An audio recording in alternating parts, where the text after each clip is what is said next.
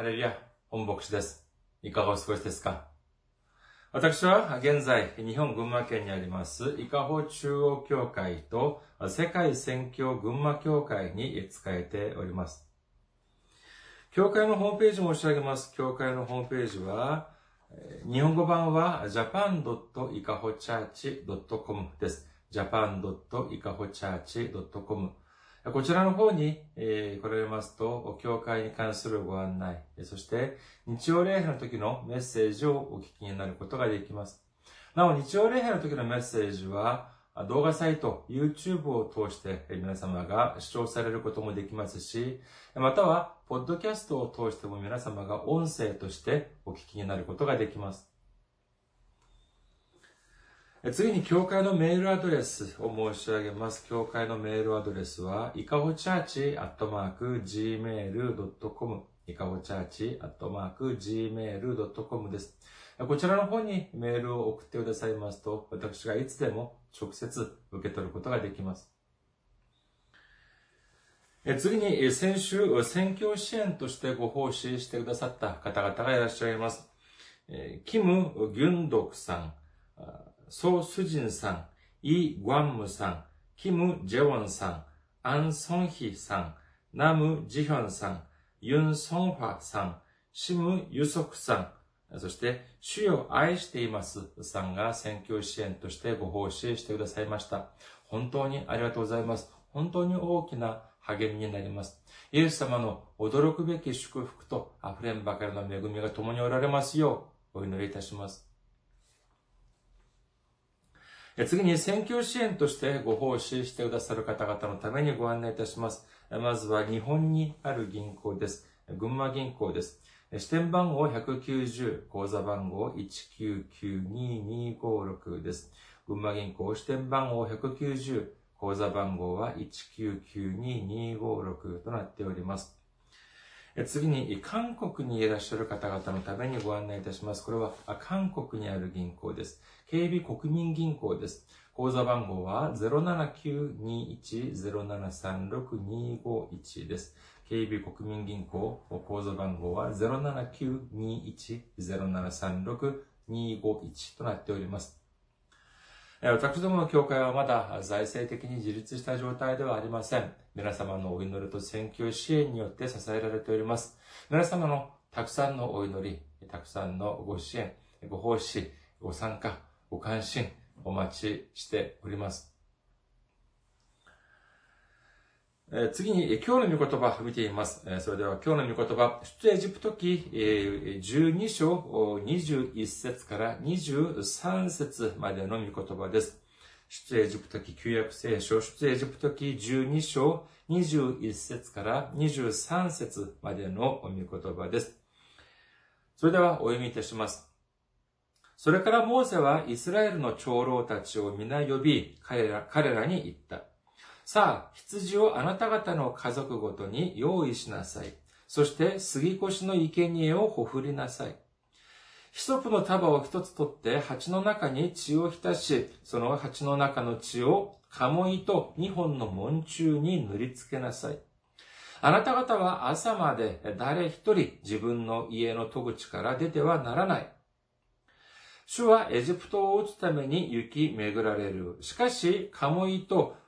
二本の門中にある血を見たら、主はその戸口を過ぎ越して滅ぼす者があなた方の家に入って撃つことのないようにされる。アメン。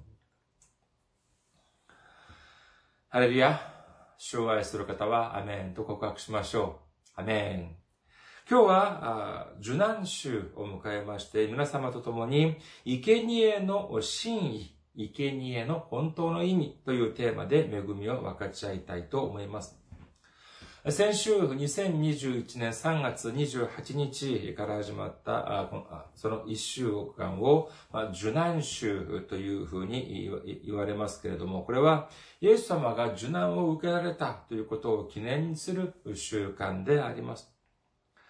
私たちが旧約聖書を読むときにはですね、皆さんどうですか？楽しいですか？もちろん、あの、本当にあの、興味深い楽しい内容っていうのもまあありますけれども、しかし、その聖書、まあ、特に旧約聖書を見てみるとですね、本当に退屈な部分も少なからずあるのが事実であります。しかしですね、これは聖書を読む方法をですね、えー、その、習うと学ぶことができれば、それは本当に全ての内容が新しく、それこそ目から鱗ということが起こります。聖書の読み方、この聖書、特に旧約聖書を読んでいくと知ることができるというのがありますけれども、それは何かというとですね、この旧約聖書というのは、ただの一つの箇所に向かって書かれているという点であります。それではその旧約聖書が向かっているその点、そこは何かというと、そこはまさしくイエス・キリストなのであります。旧約聖書を見てみますと、そこにはイエス様に関する予言で満たされております。イエス様が将来来られて、そして私たちのために苦難を受けて、そして私たちを、私たちをその血潮によって救ってくださるという御言葉で、もう本当に満たされているのはこの旧約聖書だというふうに言えます。イエス様の受難、イエス様の苦難というのは、すでに聖書を通して何度も繰り返し繰り返し予言されてきました。それについて、もうイエス様が自らおっしゃっております。ヨハネの福音書5章39節あなた方は聖書の中に永遠の命があると思って聖書を調べています。その聖書は私について証ししているものです。というふうにイエス様はおっしゃっております。まあ、ある方はですね、どうせ将来起こるなのに、起こることなのに、もう予言なんかされている必要なんかないじゃないか、なんていうふうにおっしゃるかもしれませんが、しかし、これは間違いなく予言されていなければならないということなのであります。それはどうしてかというと、こういうことが偶然、えー、その、ものの弾みで起こったというのではなく、もうずと前から、ずっと昔から神様によって計画され、そして神様によってついには成就されるということを証明する重要な、あその糸口、根拠になるからなのであります。今日はその中である、まあ、杉越の祭りに関して見てみることにいたします。創世記最後の部分を見てみますと、アブラハムの孫であり、イサクの子であるヤコブは、昔、もうずっと前に死んだと思っていた息子、ヨセフがエジプトに住んでいて、で、まだ生きている。それだけでなく、エジプトの支配者になっているというふうなことを知ることになります。神様の能力によって知恵を得られたヨセフは、当時、長い干ばつによって苦しんでいた他の地域は、ほんで干ばつによって苦しんでいましたけれども、そのエジプトだけは本当に豊かにすることができました。これによって、これはもうすべての神、すべてが神様がくださった知恵によってなされたことであります。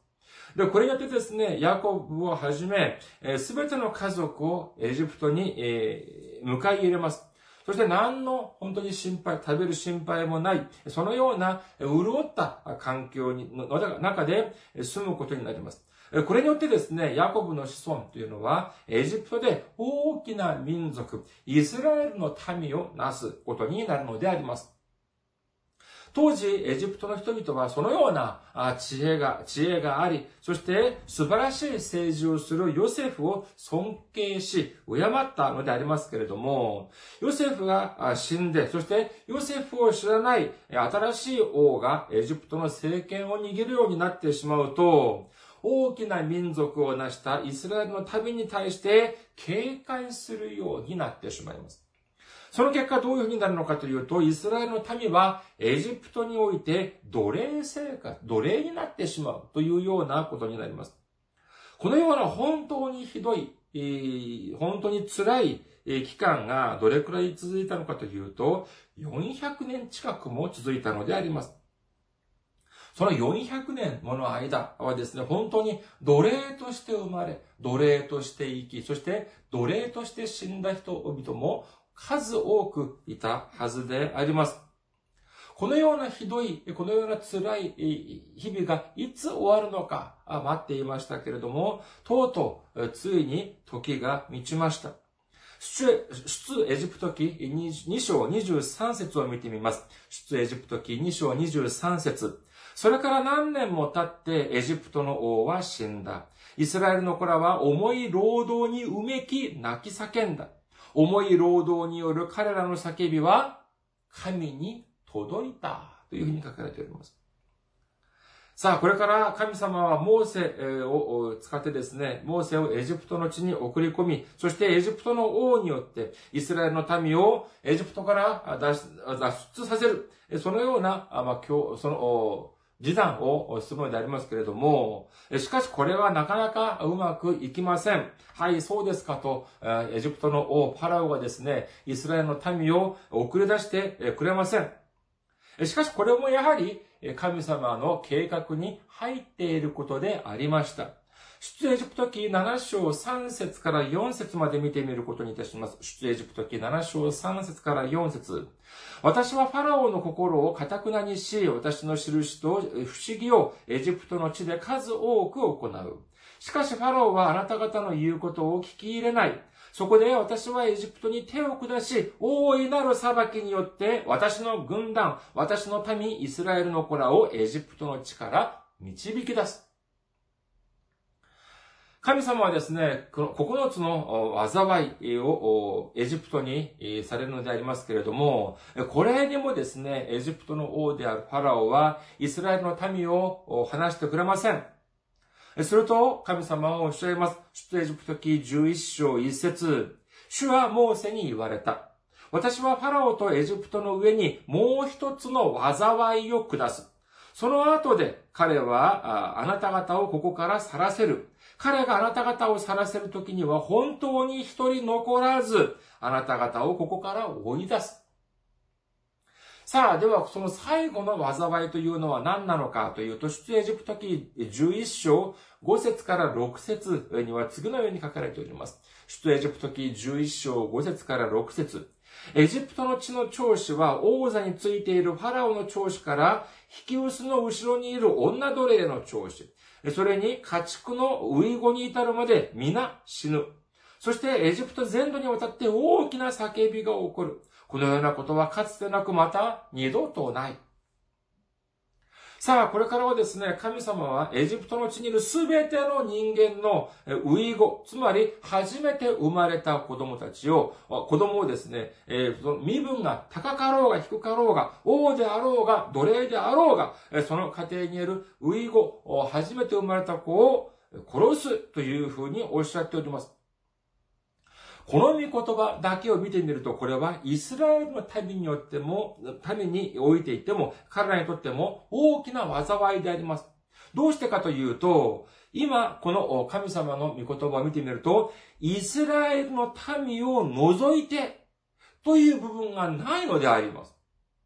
このままだったのであれば、エジプトに住んでいるイスラエルのためにも、このような恐ろしい災いが降り注ぐ、降りという風になってしまいます。で、これについて、じゃあこれを防ぐ方法を神様がおっしゃってくださいます。それがまさしく今日の本文であると言えます。さあ、まず本文の中でですね、23節から見てみることにいたしましょうか。23、えー、出エジプト記12章23節主はエジプトを撃つために雪巡られる。しかし、カモイと2本の門中にある血を見たら、主はその戸口を過ぎ越して滅ぼす者があなた方の家に入って撃つことのないようにされる。今日の本文、出エジプト記12章21節を見てみると、杉越という言葉が出てきますけれども、これはどういう言葉かというと、杉越ということなのであります。例えば、つまりですね、これは、英語ではパスオーバーというふうに言いますけれども、これは神様がおっしゃった言葉通りに従えば、滅ぼす者がその家の中に入らずに通り越してしまう。スキップして通り越してしまう。このように、神様がされるということなのであります。それではどういうふうにすると、その滅ぼす者がその家に入らず、そのスキップしていくのか、通り過ぎてしまうのかというと、その方法が今日の本文の中の出エジプト記12章21節から22節までに出ています。出エジプト記12章21節から22節それから、それからモーセはイスラエルの長老たちを皆呼び、彼らに言った。さあ、羊をあなた方の家族ごとに用意しなさい。そして、杉越の生贄をほふりなさい。ヒソプの束を一つ取って鉢の中の血に浸し、その鉢の中の血を鴨居と二本の門中に塗りつけなさい。あなた方は朝まで誰一人自分の家の戸口から出てはならない。この、鴨居と、そして門中に、この、羊の、羊のこの血を塗るということであれば、そういうふうにするのであれば、その滅ぼす者がその家に入らないようにする。このようにおっしゃっております。ここで、鴨居というのは、その出入り口のですね、その横にある、横にある柱と言えます。そして、門中というのは、まあ、左右の門中というぐらいですから、縦にある、その、出入り口の縦にある門中というふうに言えます。ですから、この、横の、横と縦の柱に羊の血を塗りなさいということなのでありますけれども、これは何かというと、これはまさしく十字架を象徴する御言葉であるというふうに言えるでしょう。そして、この子羊というのは、これはまさしくイエス様を指しています。旧約聖書、新約聖書を見てみると、そのイエス様を指して、この羊の子、子羊という言葉が何度も繰り返し出てくるのであります。つまり、この杉越というのは、この杉越というのは、そのイエス様が流されたその十字架の、その、その、その血が、名がついているその十字架ということであります。イエス様が血を流された十字架、そのイエス様の血がそこに付着している十字架、これが、それを象徴している重要な予言だというふうに言えるのであります。私たちはこのイエス様の十字架を心の中に刻むことによって、私たちを滅ぼうと、滅ぼそうとする者たちが私たちの中に入ってこないように、そして、来ないで、そして成功していくということ、スキップしていく、通り過ぎていくということを信じる皆様であらんことをお祈りいたします。聖書を見てみるとですね、神様の見舞いに出るときは、いつも生贄を持ってきなさい。捧げ物を持ってきなさい。こういうふうに書かれております。そして、その捧げ物を見てみるとですね、すべて共通点があるんです。神様がモーセを通してくださった立法を見てみますとですね、この捧げ物について、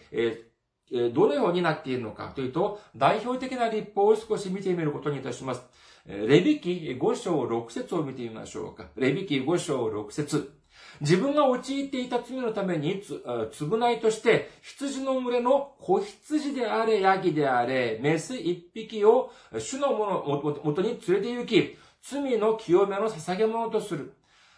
祭司は彼のために罪を除いて、えー、慰めを行うという、な、なだめを行うというふうに書かれております。そして、レビ記22章19節あなた方を受け入れられるには、それは、羊、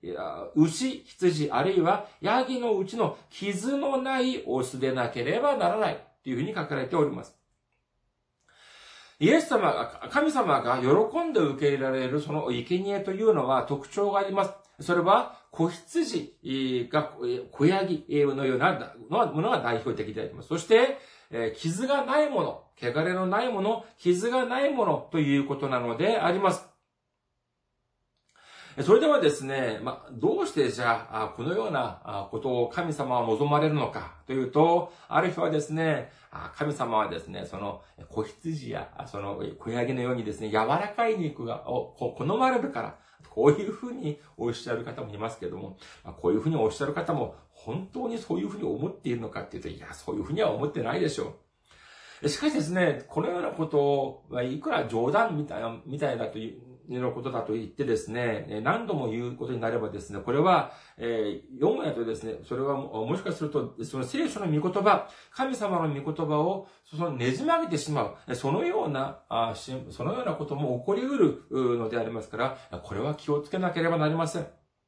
いや、神様がね、歯が丈夫じゃないから、その柔らかい、その子羊や子ヤギのその、持ってきなさい。そういうふうに言うはずがないではありませんか。それではどうしてじゃあ皆さんはそのような子羊や子ヤギのような、あその、あえてそのような肉をしてされたのでありましょうかこれにはですね、ここにはですね、私たちが捧げるべき、この生贄のその真意、生贄の本当の意味というのが隠れているというふうに言えます。ヒントを捧げ、ヒントを差し上げるとですね、じゃあ、この、この、生贄、この生贄というのは、さあ、じゃあ、どういうことなのかというと、ヒントはですね、じゃあ、この生贄として捧げるようなものの反対語は何かというと、これは自ら死んだ獣というふうに言えるのではないかというふうに思います。さあ、もう一度申し上げます。神様に捧げるこの生贄について、どうして、えじゃあ羊やヤギだというふうにじゃなく、おっしゃらず、あえて幼い羊やヤギだというふうにおっしゃったのでありましょうか。これは、この、この問いに関する答えはですね、あるいはとても簡単なところにあるかもしれません。その答えは何かというと、この幼い羊やヤギ、傷のない羊やヤギは、人々が一番大切に思うものだからなのであります。出エジプト記23章15節を見てみますと、神様の見舞いに出るときに、何も持たずに出な、出るなというふうにおっしゃっております。何か捧げ物をしなければなりません。それではどうしてじゃあそのようなものを捧げることに神様はおっしゃったのでありましょうか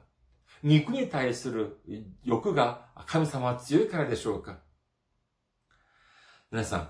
例えばですね、詩編22編28節を見ています。詩編22編28節王権は主のもの。主は国々をすべ治めておられます。詩編24編一節、地とそこに満ちているもの、世界とその中に住んでいるもの、それは主のもの。詩編89編、えー、11節、天はあなたのもの、地もあなたのもの、世界とそこに満ちているものはあなたが、礎を据えられました。というふうに書かれております。あ、あなたが元いを据えられましたというふうに書かれております。神様はこの世の中、宇宙万物をすべて作られました。それだけではありません。すべてのものが神様のものであります。なのに、それにもかかわらず、私たちに捧げ物をしなさい。このようにおっしゃっている理由は何でありましょうかそれについて聖書は明らかにされております。マタイの福音書6章21節を見てみます。マタイの福音書6章21節あなたの宝のあるところ、そこにあなたの心もあるのです。そうです。神様はですね、柔らかい肉を好むから、そのような子羊やヤギの肉を持ってこいというのではありません。そうではなく、自分が一番大切にしているもの、自分が最も大切にしているもの、それを神様に捧げる。まさしく、その心を神様は見たいというふうにおっしゃっているのであります。もし肉を単に捧げればいいというのでありましたら、ありましたら、あえて、わざわざ、その、子羊やヤギの必要はありません。そうではなく、自然に死んだ、おのず死んだものを捧げれば、世の中的にはとても経済的だと言えます。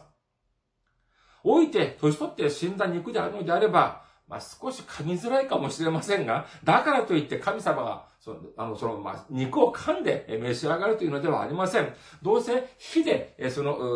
火をつけてですね、その煙で神様に捧げるのでありますから、まあ、年老いた獣だったとしても、それほど問題はないように思えるかもしれません。しかし、神様は明らかにされております。レビキ7章24節動物の死骸にある脂肪や野獣に噛み裂かれた動物の脂肪は何に使っても差し支えない。しかし、決してそれを食べてはならない。レビキ17章15節誰でも死んだ動物や野獣に噛み裂かれたものを食べるなら、この国に生まれたものであれ、気流者であれ、自分の衣服を洗い、水を浴びなければならない。その人は夕方まで汚れる。それから彼は清くなる。というふうに書かれております。その自然に死んだもの、その肉を食べた人は汚れているというのに、それをどうして神様に捧げ物として捧げることができるでありましょうかこのような、自ら死んだもの、死んだものをですね、神様に捧げるというふうなことを考えてみてください。その捧げる人は、どのような心境でありましょうかもったいないと思うでしょうか？思わないでしょうか？いや、思いません。どうせ死んだもの、あってもなくても同じじゃありませんか？捧げても捧げなくても同じじゃありませんか？しかし、私たちはこの点を忘れてはなりません。神様に捧げる捧げ物は廃棄物ではありません。神様に捧げる捧げ物というのは、その祭壇というのは、ゴミを燃やす焼却焼却炉ではないのであります。私たちがとても一番大切に思っているもの、私たちの心、その、その心を神様に捧げるということ。神様はその心を見たいと思っているということを信じる皆様であらんことをお祈りいたします。出エジプト記を見てみますと、神様はおっしゃいます。出エジプト記13章2節イスラエルの子らの間で最初に太陽を開く長子は皆人であれ、家畜であれ、私のために性別せよ。それは私のものである。じゃあどうして、えー、一番初めに生まれたものを神様のものと、そういうふうにしなければならないのか、そういうふうにおっしゃってるのか。それは他でもない。人々が一番大切に思うものだからなのであります。最も自分が大切に思うものに、最も自分がもったいないと思うもの。それを神様に捧げる、その心を私が見る。このように神様はおっしゃっているのであります。この生贄の真意、生贄の本当の意味を初めて知った人は誰かと私は思いました。皆さん誰かと、誰だと思われますか？礼拝の時にお尋ねしましたらですね、教会の皆様は、まあ、アブラハムだ、こういうふうにおっしゃる人も結構いらっしゃいました。しかしじゃあ、一番初めに知った人は誰かというとですね、創世記4章を見てみますと、アブラハムの息子、カインとアベルが神様に捧げ物をする場面が出てきます。しかし、その神様は、カインが捧げた、その生贄は、受け取らなかった、受け取れませんでしたが、アベルが捧げた、その捧げ物は受け取られました。じゃあ、この二人が捧げたものは何であったか？皆さん正確に覚えていらっしゃいますか？創世記4章2節から5節の中盤までを見てみましょう。創世記4章2節から5節の中盤見てみます。彼女はまた、その弟アベルを産んだ。アベルは羊を飼う者となり、カインは大地を耕す者となった。しばらく時が過ぎてカインは大地の実りを主への捧げ物として持ってきた。アベルもまた自分の羊のウイゴの中から超えたものを持ってきた。主はアベルとその捧げ物に目を留められた。しかし、カインとその捧げ物には目を留められなかった。カインとアベルは同じく神様に捧げ物を捧げました。そして、見てみるとですね、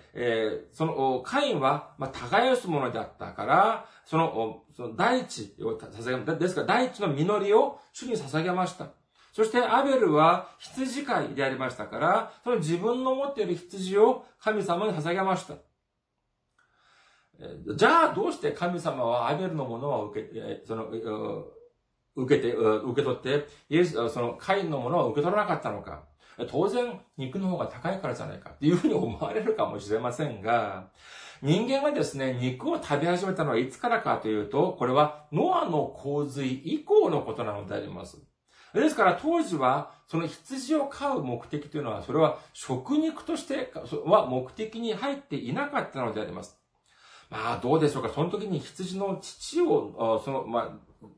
飲んだのかっていうのは分かります、分かりかねますが、おそらくですね、まあ羊を飼うも一番の目的というのは、その皮や、その毛によってですね、まあそのいろんなものを、服とかいろんなものを作るため、これがまあおそらくは一番のその目的でなかったのかというふうに思われます。ですから、当時の価値を見てみると、その第一の実り、まあ、野菜とか果物とかですね、第一の実りと、あとは、この羊の肉というのは、それほど価値において違いはなかったのであろうと私は思われます。第一の実りを捧げようが、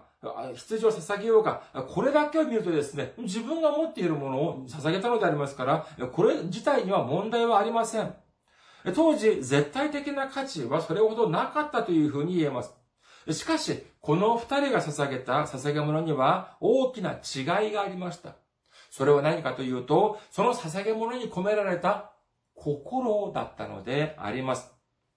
カインはただ第一の実りを捧げただけでありました。しから、しかし、アベルはどうしたのかというと、自分の羊のウイゴの中から超えたものを持ってきた。ということなのであります。自分が本当に最も大切にしているもの、自分が持っている中で本当にいいものを神様に捧げました。ですから、その神様は、その受け取ったものは、その肉だけではなく、その肉に込められた、その捧げ物に込められたアベルの心を受け取ったということを信じる皆様であることをお祈りいたします。それでは、じゃあ神様は、ご自分は何もなさらずに、私たちにだけ、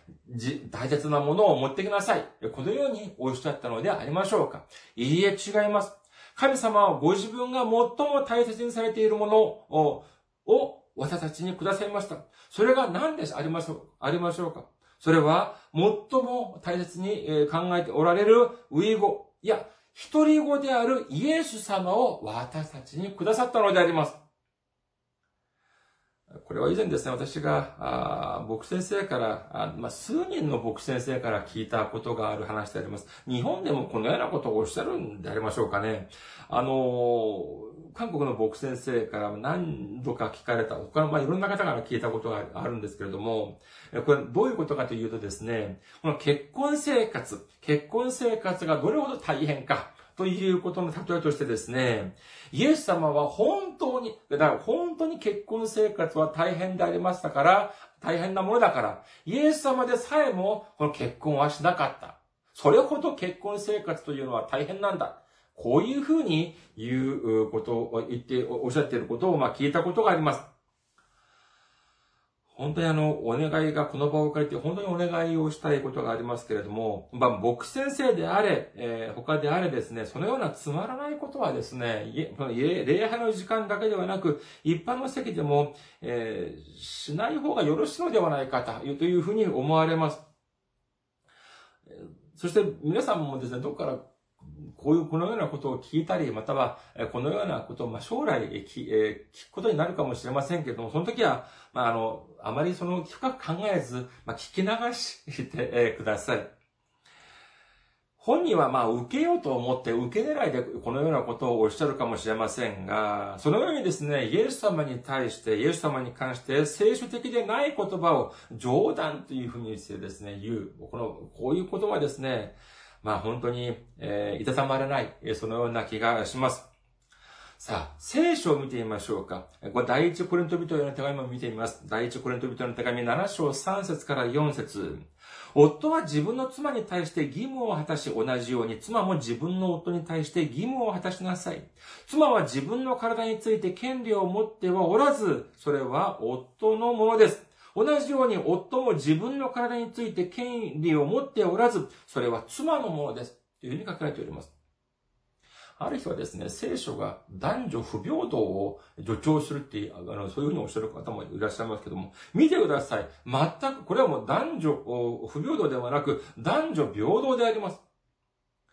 結婚というのはですね、皆さんどうですか？結婚というのは、聖書的に見てみるとですね、やはりこれはとても美しいものなのであります。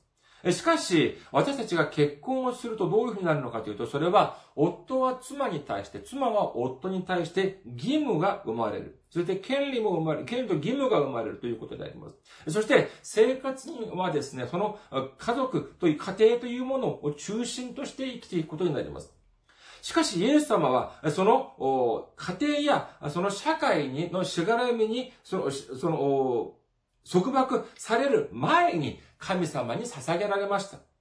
それだけでなく、神様は、イエス様は若い日はじゃあ楽しく住んでいて、そしてじゃあ年老いて、そして亡くなった後に神様に捧げられたのかというと、いや、そうではありません。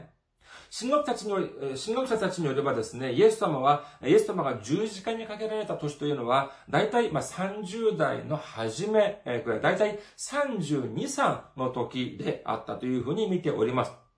つまりイエス様は、この地において、その社会的に、そのしがらみに、その束縛される前である。子羊の時に神様の前に、その本当に汚れのない捧げ物として捧げられたという事実。そして、神様にとってもそうでありましたし、ああり、人間にとっても、とても、本当に一番大切な捧げ物、とても大切な、とても尊い捧げ物として捧げられた、捧げられたということを信じる皆様であることをお祈りいたします。神様は本当にとても大切にされている一人子であるイエス様を私たちにくださいました。じゃあ、その心は何かというと、それは聖書に、聖書に見てみると、それは愛だというふうに書かれているのであります。第一ヨハネの手紙4章10節を見ています。第一ヨハネの手紙4章10節私たちが神を愛したのではなく、神が私たちを愛し、私たちのためになだめの捧げ物として御子を使わされました。ここに愛があるのです。というふうに書かれております。その愛によって私たちは今度は私たちは神様を愛さなければなりません。新明記6章5節あなたは心を尽くし、命を尽くし、力を尽くして、あなたの神主を愛しなさい。だからといって、もうとにかくたくさんのお金、たくさんの財産を捧げればいいというのではありません。同じものを捧げるとしても、神様を愛するという、その全き心、その完全なる心を持って、神様に捧げるということであるということを信じる皆様であることをお祈りいたします。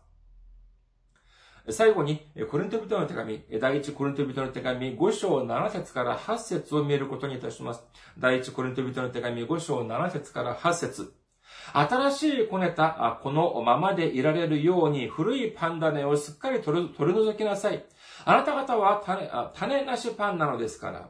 私たちの杉越の子羊キリストはすでにほふられたのです。ですから、古いパン種を用いたり、悪意と邪悪のパン種を用いたりしないで、誠実と真実な種なしパンで祭りをしようではありませんか。ここでこのパン種というのは、え何か果物とかの種というのではなく、これは発酵剤ということであります。えつまり、この、ま、そのパンを焼くときにですね、これを入れると、パンが膨らんでですね、ふわふわしたあ美味しいパンになります。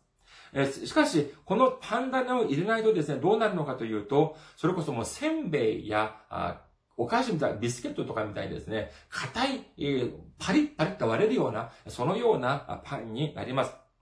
しかし神様はですね、この水越しの祭りの間は、このパンダネが入っていない、それこそ本当にせんべいみたいな、そのようなパンを食べなさい。このようにおっしゃっております。それは何かというと、それが、つまり、その悪意と邪悪なる、そのようなものを除いたものを食べなさい。そして、世俗的な考え、世俗的な打算、世俗的な欲を捨てて、それこそ本当に純粋に神様だけを、神様だけを見つめる、そのような誠実と真実の心を持ちなさい。そのような意味であるというふうに聖書には書かれているのであります。私たちが神様に捧げる最高の捧げ物というのは、それこそ誠実なであり、真実な私たちの心であるということを信じる皆様であることをお祈りいたします。私たちは今度、このような受難週を迎え、神様がとても一番大切にされておらおられた、その一人子であるイエス様を惜しみなく私たちにくださったその心、その愛を私たちは忘れずに心に留め、そして、生贄の真意、生贄の本当の意味を悟り、私たちに与えられた時間の間、私たちが持っている最も尊い捧げ物であり、捧げ物である私たちの心、その、その愛、それを惜しみなく、主に捧げる人生を送ることができる皆様であることをお祈りいたします。ありがとうございます。また来週お会いしましょう。